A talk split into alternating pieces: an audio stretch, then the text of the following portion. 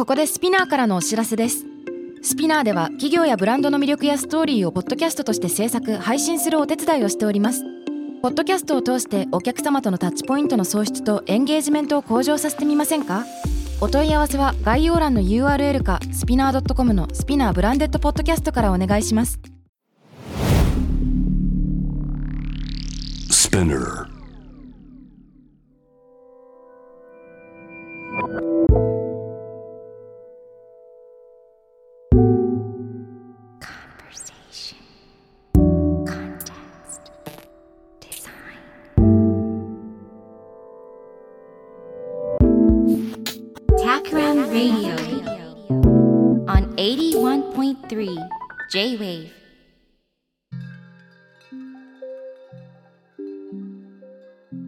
渡邉康太郎がナビゲートしている J-Wave TAKRAM RADIO。今回のゲストは先週に続いてエール株式会社取締役の篠田真貴子さんです。篠田でございます。今週もよろしくお願いします。よろしくお願いいたします。いやー。ね先週いろいろお話しして基本的には聞くというテーマを中心にはい。ね、いろいろお話しさせてもらって僕すごい楽しかったんですけど、うん、どうでした？あの率直に先週振りい返っやてあの聞くっていうことをまあお仕事の一部でやっぱり幸太郎さんなさってるから、うん。すごくこう体験も豊富だしでそれをこうすごくうまく使っうまく使ってるっていうとちょっと言葉としてあれですかね。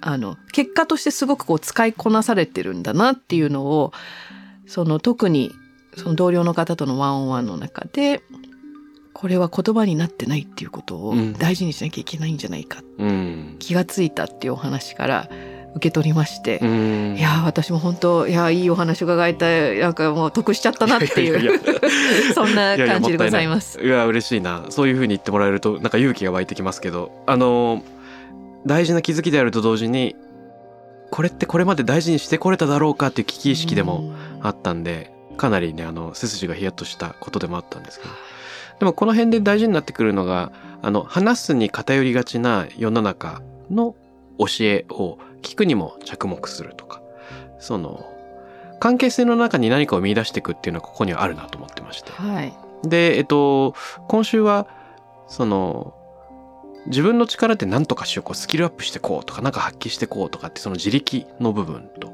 むしろ相手から何かを迎え入れていくっていううんその他力の部分とをの関係性をちょっと捉え直していくようなそんな話ができると面白いのかなと思ってましていやーもうしましょうしましょうその話。嬉しい。あのーでこういうテーマねあの今日いくつか話題があるとしたらっていうふうに篠田さんがあらかじめメッセージを送ってくださってましたけど、はいこれどういう問題意識からこういうなんかこういう関連テーマありそうだなってね我々の間で話してましたけど、はいこれどういう問題意識なんでしょうか？はい、ありがとうございます。まず今、あの、幸太郎さんが言ってくださったように、その話すって結構自分が全てをこうコントロールしてる感覚になる。つまり自己、自自力と言いますか。はい。であるのに対して聞くってうん。相手がどんだけ何を喋るかわからないので、うんちょっとコントロールを失うような感覚はあるんだけどもでも実はそこに新しいものが生まれてく可能性があるわけですよね。うんで前回はそんなお話をさせていただいたと思ってるんですけどうん。この構造って結構いろんなところに現れていると思っていて例えばあの、まあ、こういった「聞く」っていうテーマが、まあ、今あのエールで私の本業でもあるのでうん時々講演とかをさせていただく機会があるんですね。でたかなり高い確率でいただく質問が、その上司が話を聞かないんです。はいはいはいはどうしたらいいですか？い。うん。あの我が社の管理職が話を聞くようになるにはどうしたらいいですか、こんなご質問いただくんですよ。でその時にまああの初めはなんかストレートに答えようとしてたんですがはい。ある時ですねいやそれっていやその管理職の方がその質問者の方の話を聞くかどうかって、うん。結構お互いの関係性の中で起きてる。可能性だってあるじゃないですか。うん。その管理職の方も別の方が相手だったり職場ではない別の文脈だったらめっちゃ聞けてるかもしれないうん。わけで。とするとこれって関係性の問題はい。なのではないかと。つまり主語があの管理職が聞かない、うん。あの管理職を変えたい。っていう話そそこを主題にしても答えはなくて、うん。この間柄においてあるいはその職場という環境の中で聞くっていう行いが増えるにはどうしたらいいですかっていうふうな問いにちょっとうずらさないとダメなんじゃないかなっていうふうに私も質問いいただく中で気がつくようになったんですよ。でこれもあの例えばその聞くっていうことってある種スキルだと捉えられていて、まあ、うん。スキルの部分はもちろんあるんですよ。うん。で研修なんかをやったりするんですけどもその研修の環境で仮にうまくできたとしてですねその方がじゃあ他のあらゆる場で聞けるかって言ったらうん。多分ノーなんうんじゃないかと思うんです。でこのようにこうなんかいろんなことをその人が良くなればスキルを身につければやる気を出せば、うん。態度が良くなれば物事が解決するっていうふうにこう捉えてしまう課題の結構な部分がいやその人個人がどうなればではなくてなんか周りとの関係性とかうん。環境が変わればもう出てくる振る舞いが変わるんじゃないのかな。うん絶対それはありますよね。でそその、ま、関係性とか環境の課題ですよねっていう課題の捉え方をもっとこう私たちできるようになると、うんあの解決できることがあの実はその働くっていうこととか組織と人の関わりっていう領域においてはめちゃいっぱいあるんじゃないかなって思ってるんですようね。んありそうありそうなんかすごく植物的な連想なんですけどヘレン・ケラーとサリバン先生はあの組み合わせじゃなかったら多分なんかねいあの世の中に記憶されるようなことになんなかったかもしれないし、ね、ジョン・レノンと小野洋子の関係、まあその二人の間でイマジンの曲が生まれていくとかっていうのもあるし、そういうそのたった一人の個人にキス成果っていうのは本当は全然なくてうん。なんか関係性の中で知が育まれていくっていうのは多分あるんだ。で、それで言うと、あのー生態医学とか認知科学の世界でもこういうことがよく言われているようで、うん。例えば、アリさんが砂場のを歩いているはいっていう時に、我々の目線から見るとただ歩いてるだけなんですけど、うん。このズームアップすると相当起伏があると。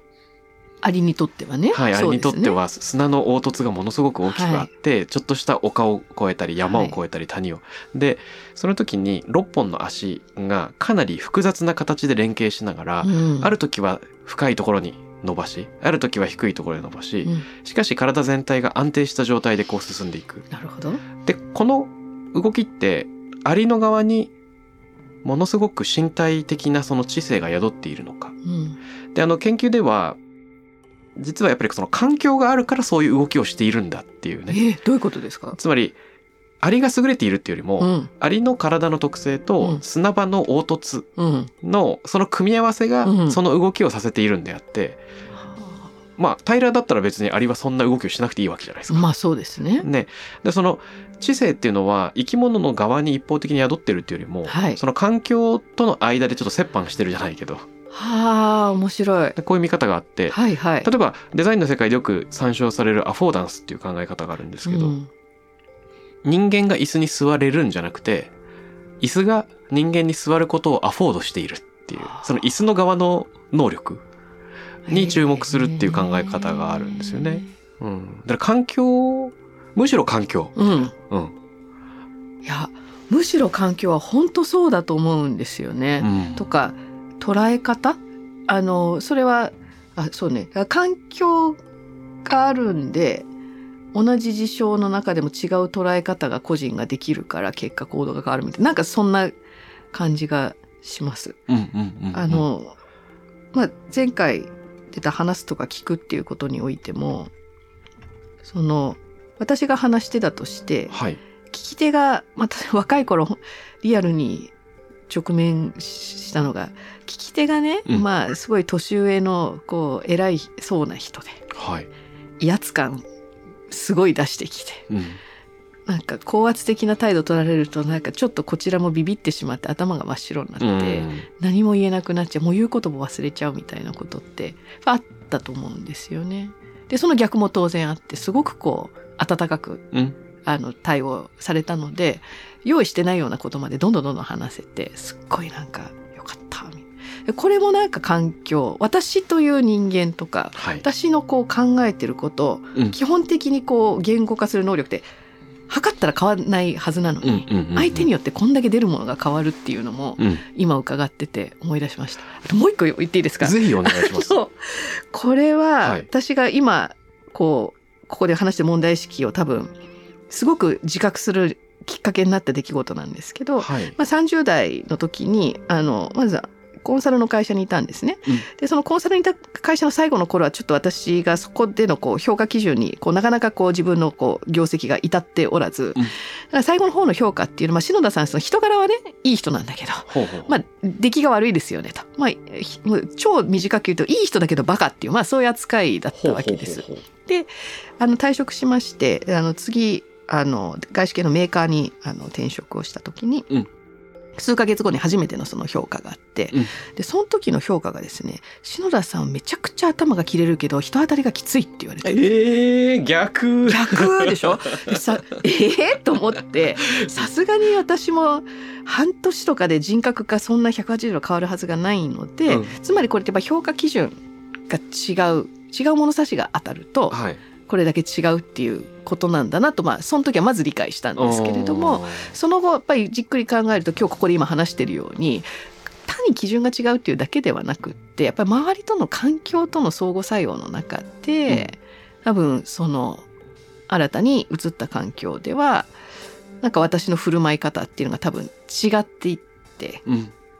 でよりこうきつい感じっていうのが出てた可能性がある。なるほどっていうのは後で思い立ったんですよね。うんそんなことをあのからそのいや私っての能力ってこうこうですみたいなことをそれこそその転職みたいなうんキャリアアップみたいな文脈だと求められると思うけど、それって結構幻想かもってあのちょっとフラットに思えるようになったきっかけうんを今思い出しました。いやーなんかよく職場でね使用期間とかっていうのがあって相性をケミストリーを確かめるっていうのはあるけどそういうののなんていうんですか純粋に好みとかじゃなくて、うん。その場にいた自分から何が引き出されていてっていうのってやっぱりやってみなきゃ分かんないですからね。ねうん。いや本当そう思うんですよね。うんうん。だからねそのなんて言うんでしょう。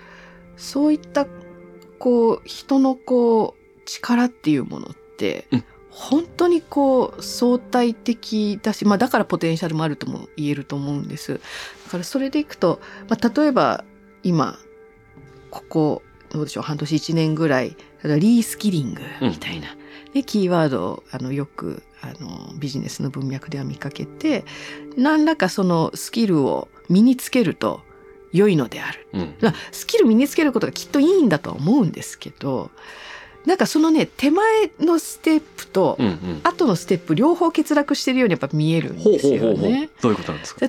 手前は、うん。そもそもその方は何を学んで身につけたいのかみたいなことって、実は分かってないのが当然だと思ってるんですけど、なんか分かってる前提でうんうん様々な仕組みが組み立てられて、あとは機械さえあげればみんなも学びたくて、うんもうあのー AI 学びたいってみんな思ってるのに機会がないだけじゃんっていう前提でど決めつけみたいな。うん、物事がが組み立てられてるように見える。うんでこれが前段階の話で。で、後の話っていうのが、あの、今回ここで話してるその環境との関係性の話で、学んだとて、それが発揮されるような環境に、お一人お一人がいらっしゃるかって、うん何も考えてないんじゃないかなっていうふうにん。見えちゃうんですよね。確かに確かに。機械じゃないんだから人はっていうのが、うん。まあ、すごく雑に言った時の私の感触で、うん。そのコンピューターのように何か OS アップグレードをするとこの機能がつきますっていうように人を見てリースキリングっていうことを語ってるようになるほどね。見えちゃう。っうん。ていうのは一つのこう例ですね。なんかこう個人まあ、そそもそも個人がアップグレードしたいのかどうかとか何をアップグレードしたいのかっていうのもあるしうん、仮にしたとしてもそれって発揮できる場なんだっけっていうのが全然あると。でそのあこれ面白いな。なんかその相互作用場との相互作用とか人と人との関係っていうので言いますとあのーなんか考えるっていう言葉の語源がうんあのカンガウカムカウみたいなところから来ていて。はい、でこれはその向かい合うっていうようなところから来てるらしいんですよね。へでそれそれで言うえとなんか個人で完結してない向かい合っている他者と、うん、全然考えるっていう言葉のニュアンスとね。違いますね。ね。考えるっていうともう陳氏木工みたいなもう一人でっていうのが自動的にうんイメージとして浮かぶけれど。ど、ロダンの考える人みたいになるけど、ねうん。その原元の言葉の「カムカウ」は向かい合うなんですね。向かい合ってる。あとまあ別の説としては「かむかう」の「向かうが」まあ、身を交わし合うっていう解釈もあるんじゃないかっていうのがあってそれってかなり身体性を伴う、はい人と人とのあの相互関係ですよね。はいはいはい。うん。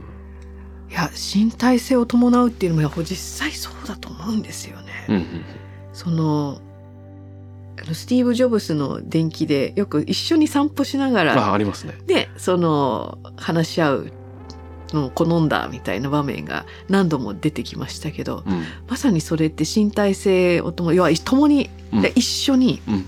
で歩きながら、うん。で一緒に考えて何らか結論を出すっていうことをやってたんですよね。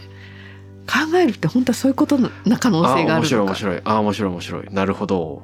面白い面白い面白い。こう向かい合うっていうよりもまあ、う同じ方向に歩くバージョンがそういうふうにありえますよね。ううんん、ね、だからそのもちろんオンラインはオンラインの良さがあるけどやっぱり同じ場所に行って、うん場所を共にしながらあの話し合いをする一緒に考えるって、うんやっぱりそういう意味がある感じがしますね。うんうん確かに確かに。あの私自分のことを話しちゃってすいません。あのいえいえぜひ。こう仕事でのこうミーティング例えば経営チームのミーティングとかってなんかこうもうすでに分かってることをジャッジするっていうよりも、うんあのもう本当ベンチャーもうあらゆることが大体未知数なので常に未知の課題に向かってどうするどうするって言いながらやってるじゃないですか。でそういうミーティングの時ってはい。私ホワイトボードがないとダメでホワイトボードがあるとすごい覚醒するんですね。いいですね。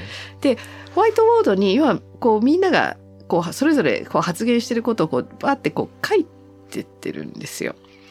であのホワイトボードであるっていう身体性がどうも私には必要で、うんそれがあるとこうみんなこう皆さんから出てくる意見をフラットに咀嚼しつつなんかこうあこういう構造かなとか、うんここの部分意見足りて見方足りてないなとかこうちょっと分かってきてじゃあ次ちょっとこの辺りの話話ないかなとか言ってある程度ファシリテーションできるんですうね。ん。でこれが手元でメモでもダメだしなるほど。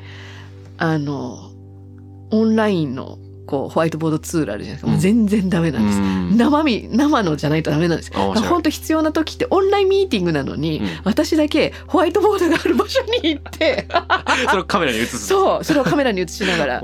やるっていう感じなんですよね。だから多分それってその今言ってくださった考える身体性、うん。の篠田真紀子バージョン。あ面白い面白い。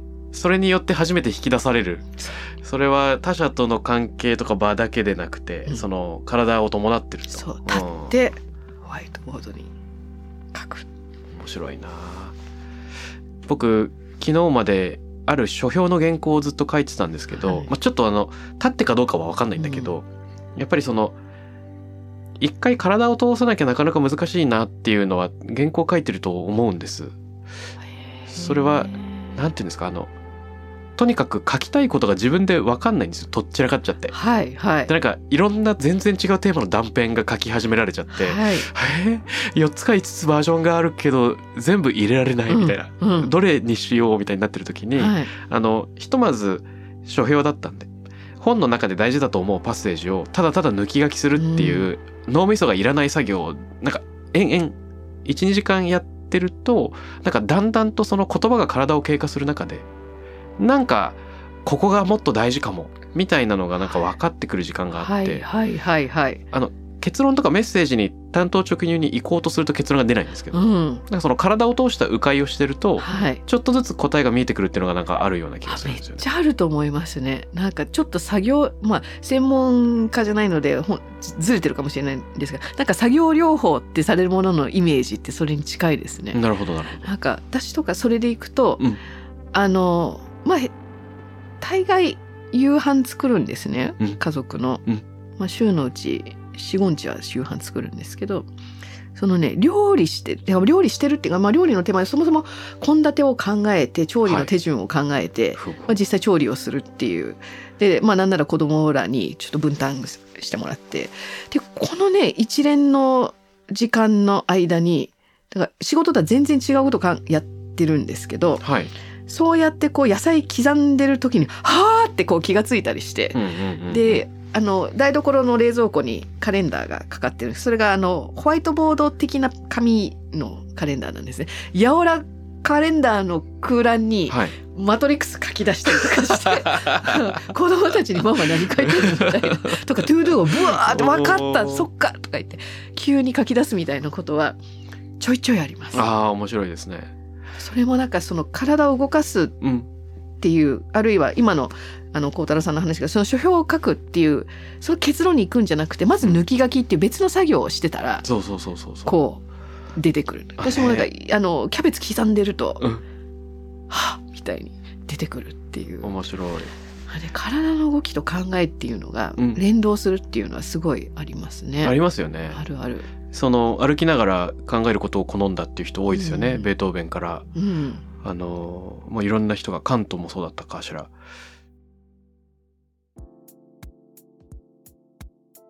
なんかちょっと話がずれちゃうんですけど、うんなんかどうやらデフォルトモードネットワークとかっていうその脳の中のね。複数複数の部位が何もしてない時とかリラックスした状態の時に複数の部位が意外にすごいアクティブに動いていて、うんうんその時にふとした着想を得やすいっていうような、はいはいはいはい。であの散歩中とか皿洗いなり、えーなんだあのーシャワー浴びてる時とか、はい。ね、そういった時にそういう状況になりやすいっていうのを読んだことがあるんですけど、うんうん。なんかあのーこれ完全に雑談みたいな感じになってますけど数学者の岡清のはい。エッセイを読んでいて、うん。で大事な数学の問題を考えたいのに、うんもう勉強しては飽きてしまい寝るっていうのを繰り返してるらしいんですね。で周りからつけられたあだ名が、うん。あのああいつは市民性農園だからとかって言われててあの 眠りをたしなむ あの農たし園なむの。そう。話ね。そうそうそう。市民性農園だからとか言っていう。寝てばっかりだったってことですか？彼がいる部屋にガチャってやるといつも岡清は寝てるみたいな。また寝てるよみたい面白。ない。である時にパッうとん。夢うつつの間にあのわーっとビジョンを得てはいはいそこから6年間の大事な論文はその瞬間に全て見たらしいんですよすごい話ですね。面白いびっ。くりしたで多分それ共通してるのは、うんももちろん体を動かすっていうのもあるんですけど多分一回考えてたんですよね事前に。で結論が出ない発酵状態みたいなのが引きずられていて自分の中に。でふとした瞬間にそれが表出する。それはすその夢うつつかもしれないし野菜を切ってる時かもしれないしシャワー浴びてる時かもしれないんだけどその一回発酵状態まで持ってきてる準備があると意外に何にもしてない時うんなんかしてる時にそれがこうふつふつっと意味を結び得るのかもしれないですよね。ね、うんいやあのーそういうこういわばモードの切り替えをすることで半ば無意識っていうかまあ完全無意識なのかこうんの場合は。うんだけど全然違う見え方が出てきたり、ね。つながりが見えたりするっていうことですよね。確かに確かに。あなんか今の伺っててその別のことを思い出したんですけどその、はい。見方が変わるつながりが変わるっていう観点で、うん。うん。あのちょうど3月にほらワールド WBC、はい。ワールドベースボールクラシックやってたじゃないですか。はい。でまああの関係であのダルビッシュ選手のインタビューっていう,、割と長尺のこうインタビューがあの動画が上がってたのを見たんですね。はい。でその中でそのすごいそのスランプに陥った時とかなかなかこう調子が出ない時にどうすんだみたいなうんうん。あのそうやってメンタルどう鍛えてるんですかっていう質問に対して、まあ、まずはスキルであるっていう話を一通りした上で、うんたかが野球ですからと人生の中でうん人生の方が大事じゃないとうんいうことを言うんですよダルビッシュさんが。でそれは別のあの人もまあ先輩からそう話があってみたいな話が後に続くんですけど、うん。いややっぱりパッと聞いた時一瞬ちょっと違和感を覚えたんですよね。プロ野球選手じゃないそう。もう人生野野球球にかけの人てるしじゃなかったっけっていう。しかも、まあ別に野球ファンでない私でもダルビッシュ選手っていうのは極めてストイックうん。に自分のコンディションを整えるっていうことにものすごくこう意識を張ってる方だというイメージがあって、うん。その人がいやたかが野球なんだからアップダウンはあると。であのそれよりも自分が何者であるかっていう方が大事で、うん。それさえしっかり持っていれば調子のいい悪いとかどうでもいいと。おーこういう言い方方されてたんですよね。うんうんでこれって彼がずっとそうだったとはちょっと思えないので、うんうん勝手な想像ですけどここからは。多分どっかでその視点の切り替えがあったんだと思うんですよ。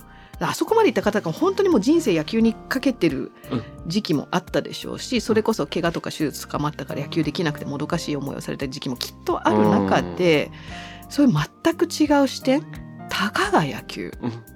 自分が人生かけてきたものに対してたかがって本気で思えたっていうことがおそらくそのいろんな捉え直しだったり、うんまあ、今も30代半ばでいらっしゃってここからまだ長く野球をやるっていうことになんかあのドライブされたきなんかことがそこにあるんじゃないかなって勝手に感じたんですよね。うんでこれって私たちのその仕事とかそれこそスキルとかにもすごい大事な視点だなって勝手に思ってめちゃめちゃ感銘を受けてなるほどいやまずは一生懸命超一生懸命勉強したり仕事をしたりやるんですよ。うんだけど一方でたかが仕事、うん。まあ、たかが何々っていうことも同時に本気で思えたら自分が置かれてる環境との関係っていうのを捉え直しができてね。でさっきのそのめあこうお昼寝とかとはちょっと違った意味で、なんだろうその自分のお今いる場所とか、うん。あるいは学んでることとか仕事とか家族の関係っていうものが捉え直しができる。できそうですね。そうすると関係性が変わってくるので、うんうん。また発揮できるものが変わってくる。みたいななんかねうん。それをその動画を見ながらすごい感じて、うん。これすごいなと思ったんですよね。一番大事なものにあえてたかがって言ってみるうん。みたいなところで、その何が起こるかっていうともしかしたら先週篠田さんが話してくれた文人の話にも通じるのかもしれなくて、うんそのプロ野球選手の自分誰かの子供である自分とか家族のなんだろう高校の同級生と会ってる時の自分とか、うんスーパーで買い物してる時のみたいなののあの別のあらゆる自分になるおまじないにできますよね。そうですよね。たかが野球って言える自分は誰だっけっつった時に、うんなんか週末ただただ休んでその時間を楽しんでるっていう自分にとってみてはたかが野球だなみたいなスイッチは切り替えられるのかもしれないですね。そうですよね。でそういうこう休んでる時のうん自分がうん。発揮したいものっうん。て別にスキルとかじゃきっとなくて、いわゆる仕事で使うような全然違うなんかこう大事にしてる自分のありようとか自分をいたわる気持ちとかうんだったりするんでしょうね。うん、確かに確かに。そこに気がつける。うん、そうするとなんか大事に一見大事そうなこともちょっと相対化できるんでしょそうですね。ね。うん、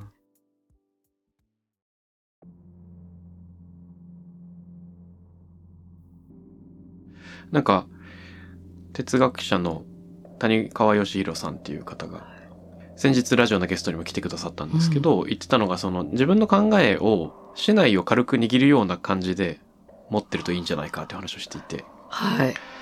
そのギュッと握りしめるっていうよりも軽く持っておく、うんで何かがあった時にパッと手放せるくらいの持ち方でいいんじゃないかっていうメタファーを使ってたんですよね。はいはい。いやそれこそ哲学者でいらっしゃるからうん自分の考え考えるのが本業ですもんね。うんうんうんうんそういう方が考えをこうちょっと手放せるぐらいでいいんじゃないかっておっしゃるのってすごいですね。ああねそうですよね。あれなのかな？あの反証可能性というか、うんうん自分が間違ってる可能性に常に開かれてる方が強いですよねきっとあの、ね相対的には。いや本当そうですね。あの去年だっけ？あの「Think Again」っていう本が出てまして、はい。あのアダム・グラントっていうあの組織心理学の、まあ、アメリカの割と有名な学者なんですけどあのまさにこう考え直すといいますかその反証、まあ、科学的には反証可能性に常に自分を開いておくっていうことがテーマで、うん。で、まあ、その本の趣旨はこれまでの時代知性っていうのは知識であり自分の考えをこう堅固に持ってうんそれを通すことが知的な人の振る舞いであったんだけれどもこれからの知性っていうのはその考え直す新しいものにうん。で学び直していく。うん。これが新しい知的な振る舞いであろうっていうテーマだったんですよね。うん。でも人はほっとくとあのやっぱりこう自分の正しさっていうものを主張したくなったり、うん。人の間違いを見つけたくなったりあるいは自分の正しさをあこう受け取ってもらうためにおもねると。うん。これをやりがちなんだけどそうじゃなくてさっきのその哲学者のあの谷川先生とか、まあ、科学的な態度とされるあの違う考えを受け取って考え直す。うんうん。これ科学者モードになれると、うん。これができるようになるんですよねっていう議論だったんですよね。なるほど。まあ、それを伺っててそれを思い出しました。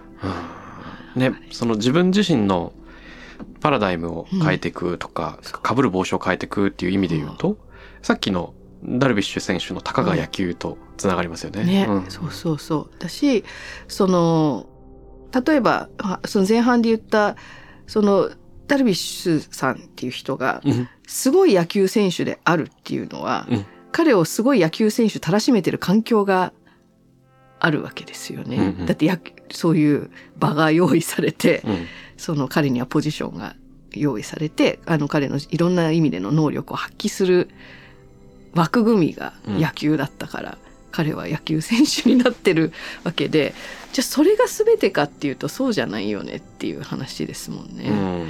いやーそうだよなってすいません自分が振ったネタなのにすごいなんか今自分でそうだよなだからなんかこう自分のこうなんていうのかなこうビジネスの世界だとちゃんと価値が出せてんのかみたいなことをめちゃめちゃ気になる。うんうん気になるんですけどでもそれってその価値を出せるとかそのか自分の振る舞いが価値だとみなんか認められる環境、うん。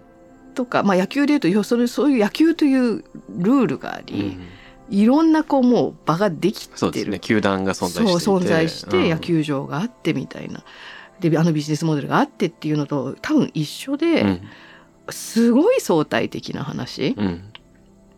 なんだなっていうのをいっぺんちょっとこうちょっとでも認識するとなんかスキルを発揮しなきゃみたいなことって割とどうでもよくなるっていうか,、うん。かもしれないですね。ね。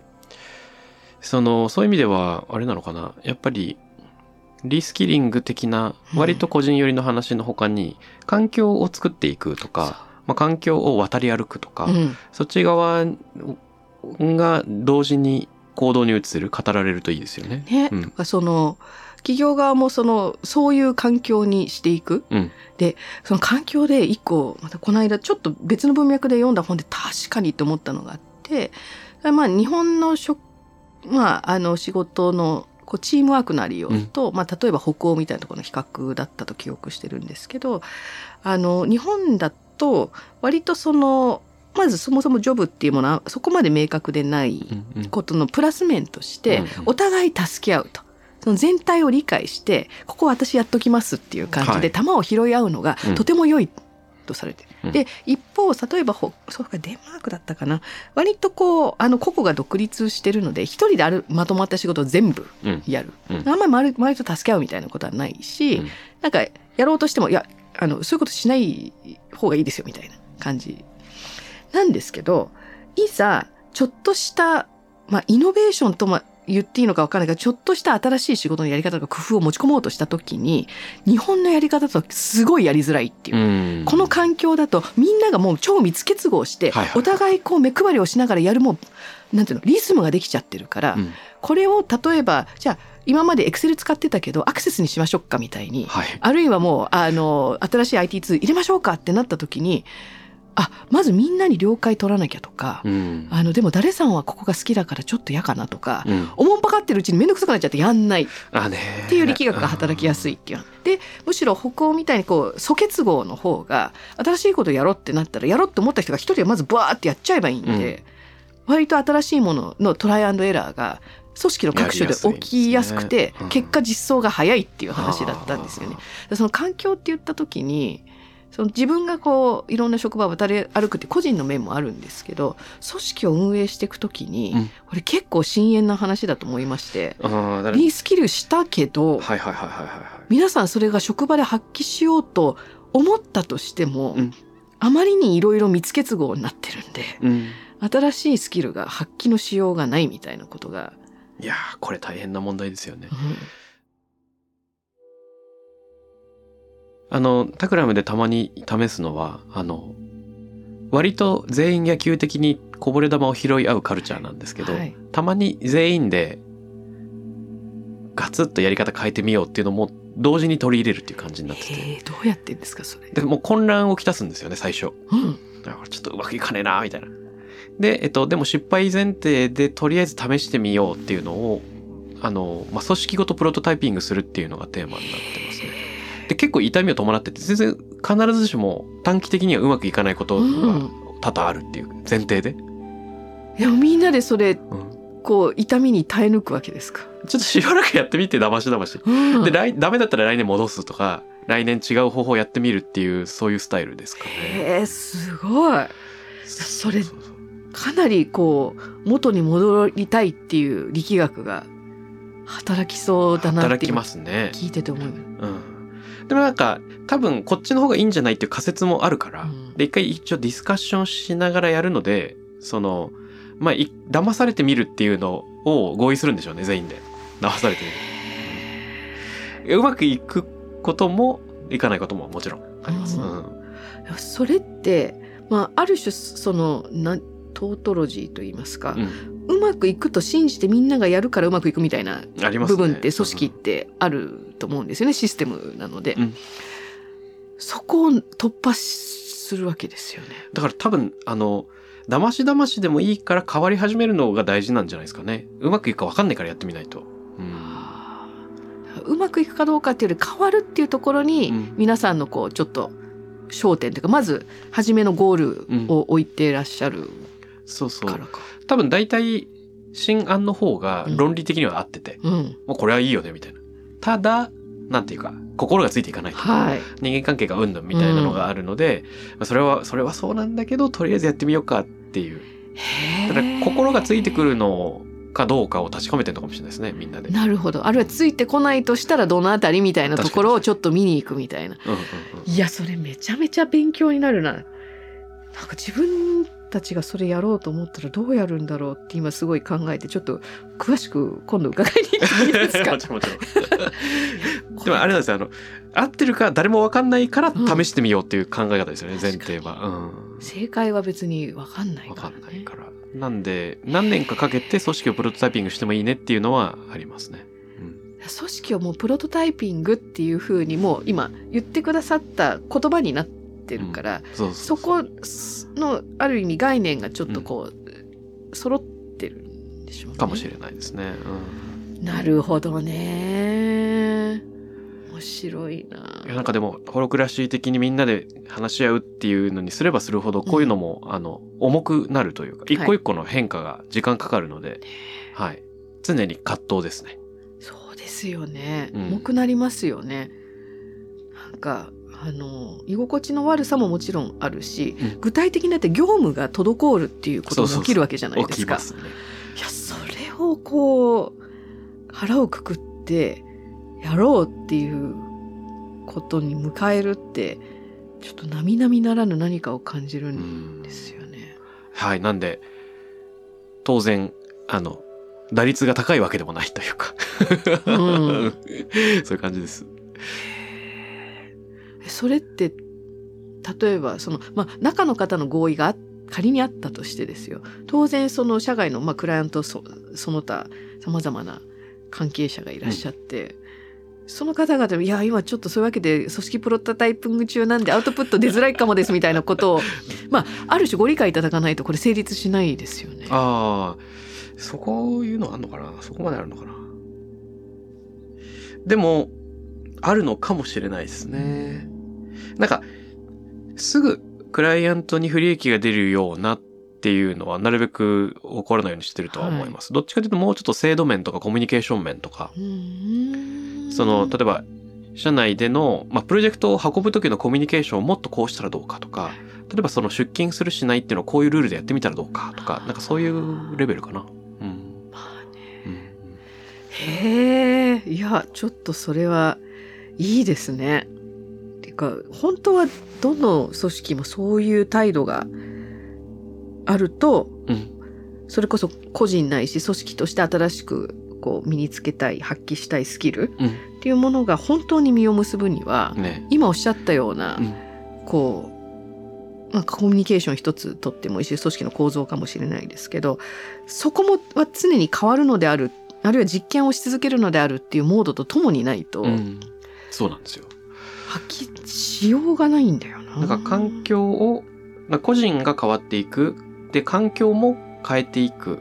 うんうん。で、環境を変えていく。多分、いやおうなしに環境を変えられることがあると。はいあの、産業が変わっちゃうとか、ねコロナが起こっちゃうみたいな。うんで、えっと、そのタイミングで変わんなきゃいけないのはまああるとして、それ以外自分たちがあらかじめ変わっておくことができるみたいなね、はいそういうことなんでしょうね、きっと。ねうんそれってなんかあのさっきダルビッシュさんの例を出して言ったそのたかがうん。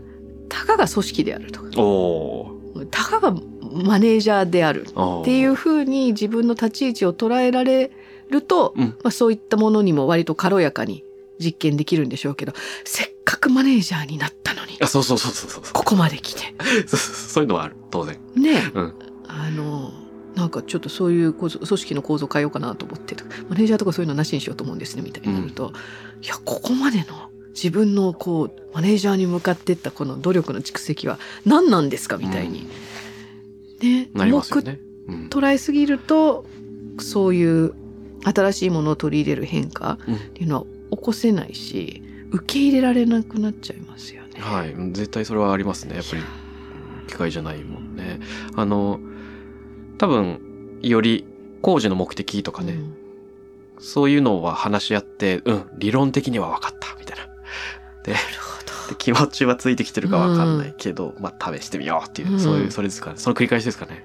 へえ。それってどうどうなんですか？その経験してるこうまあ皆さんっていうのはちょっと難しいでしょうから孝太郎さん自身としてはそこって面白いと思う部分、うん。辛いなとか、はいはいはいはい。なんかこういろんなこう感覚感情がないまぜになるうんなるなる。経験だと思うんですけどどどういう感じなんですか？あのー僕自身が変化、自分で変化起こすのが苦手なタイプで、自分自身にも環境にも。なので、田川さんが結構得意なんですよね。ガラッと変えていくのが。そその、自らを作り変えていくとかっていうのはすごい得意なので、僕はどっちかというとびっくりする側。おそれですか？みたいなそういう感じなんですか？ガガーンみたいな。でも言われないと自分が変わらなすぎなのではっていうちょっとメタな危機意識もあるからその騙されてみようって次第になっていってだから気持ちが後から追いつく。頭では分かった気持ちが後から追いつくっていうのになりやすいのが僕ですかね。なるほどね。うんうんそうやって田川さんが何か言い出すっていうことにうん。自分を慣らしてそうそうそうそう。言ってる。そうそうだから半分くらいうんうんってなるし 半分くらいはええってなって。はいはいはいはい。っていうのの繰り返しでしょうかね。うん。へえ。でもそうやってずっと一緒にやってらっしゃるっていうことはまあ半分はええって思うところから出発しつつも、うん。まあおしなべて言うと孝太郎さんご自身によってもとってもなんか得るもの良いものの方がうんあるなっいや思います思います。感じなんですね。なんかそのププランドハプンスタンス理論じゃないけど、うんそのキャリアのあり方も相当偶然によってひっきりはひっきり開かれるのと同じように、はい。なんかその自分のアウトオブコントロールなものをむしろチャンスと捉えてきたからこそ、うんまあ今の自分があるし、かつなんていうんですかあの自分で環境を変化でなんかさせるのが苦手ってことは結局割と待っていてやってくるものを受け入れてきた結果でもあるので、はいはい。まあそそういうもんかなぐらいの、うんうん たかがみたいな感じ。でねえなるほどね。いやなんかそのここへ来て、はい。今おっしゃったことが多分私のこれまでの、まあ、まあ業務だったり人生の経験のスタンスとすごい勝手ながら近いなって感じてなんかこれまであの孝太郎さんのポッドキャストが聞いててはい、こう勝手に感覚の近さみたいのを持ってたんですけどうんうん。ちょっとそういうああの環境へのこう対応の仕方のスタンスみたいのがもしかしたら近いところが自分がか勝手に親近感を感じてた要因なのかなって えー、思いました。光栄すぎるコメントを 恐れ入ります。そっか。いや、そうだったのかしら。ねさっきあの収録前にディレクターがなんか二人の雰囲気似てませんって言ってくれたけど、うん。なんか通じる部分があるのかもあしれないですね。るのかもしれないですいやうん。もうそうだってもうめちゃめちゃ光栄だえなこちらこそです。ありがとうございいます。や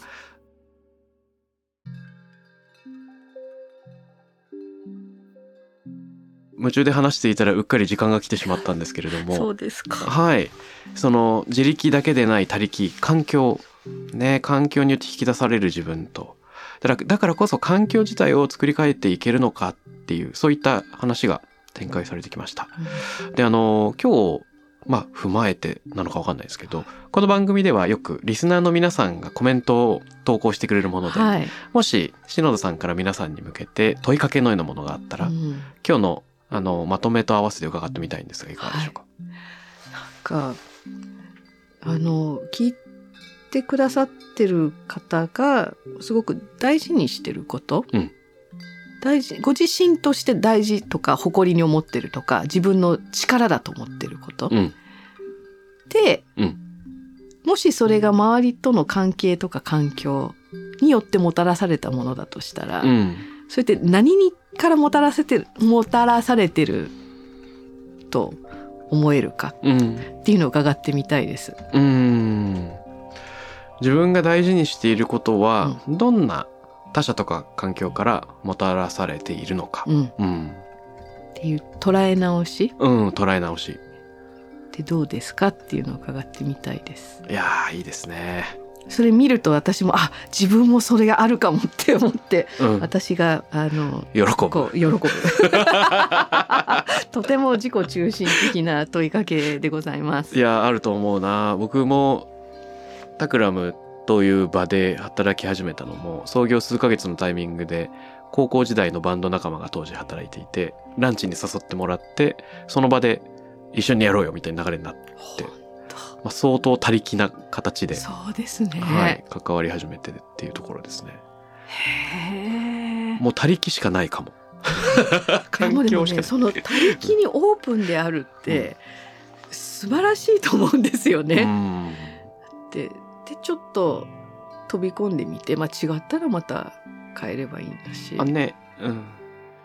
そこで生まれる生きてる実感みたいのがありますよね。ある。だから自分でコントロールできないからこそむしろ生きてるっていう実感が、うん湧いてくるという。か。こうそういったこう生き方とか、まあ、特にキャリアっていう文脈だと何かその目標に向かってうん。必要なスキルを、うん。や経験を積み上げていきみたいなこう直線的なあの目標思考うんとか目標を意意識した行動の積み重ねが良いのであるっていう議論が割と強いなと感じるんですけど今の孝太郎さんの話でかなりそれとは違ったタイプだし、ね私自身も違った感じで、うん。違ってるからここまで来たって思ってるんですよね。うん自分のそんなね狭い条件とか思い込みで頑張っても、まあ、たかが知れてますよね そう思う。と思っているので、うんなんかそんな観点で皆さんがもしコメントいただけると私もあのし自分の視野が狭くなるなりがちなところまたカッとこうあ広げていただだける機会になるかと思うのでぜひお願いしたいいやです。それは僕もめっちゃ気になるうん楽しみです。ということで捉え皆さんの捉え直しタイムですね自分の大事なものがどんな他者や環境からもたらされたのかぜひ教えてください。ということで、えー、2週にわたってエール取締役の篠田真紀子さんにお越しいただきました。いや本当楽しかったです。ありがとうございました。こちらこそです。またお話しましょう。ぜひぜひお願いします。ありがとうございます。ありがとうございました。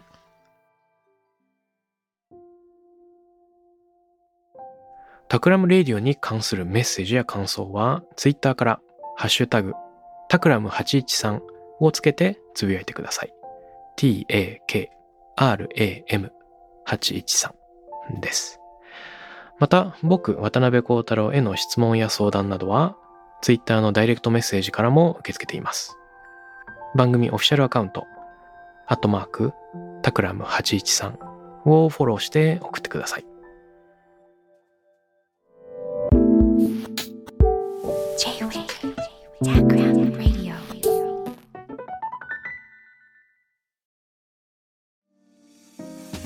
ここでスピナーからのお知らせです。現在さまざまな企業のブランデッドポッドキャストを制作しているスピナーでは自社開発したポッドキャスト管理システムソニックボールを用いたオリジナルのアンケートを実施しています。リスナーの属性データを可視化することで御社のニーズに合わせたコンテンツ制作が可能になります。スピナーホームページ内のコンタクトよりまずはお問い合わせください。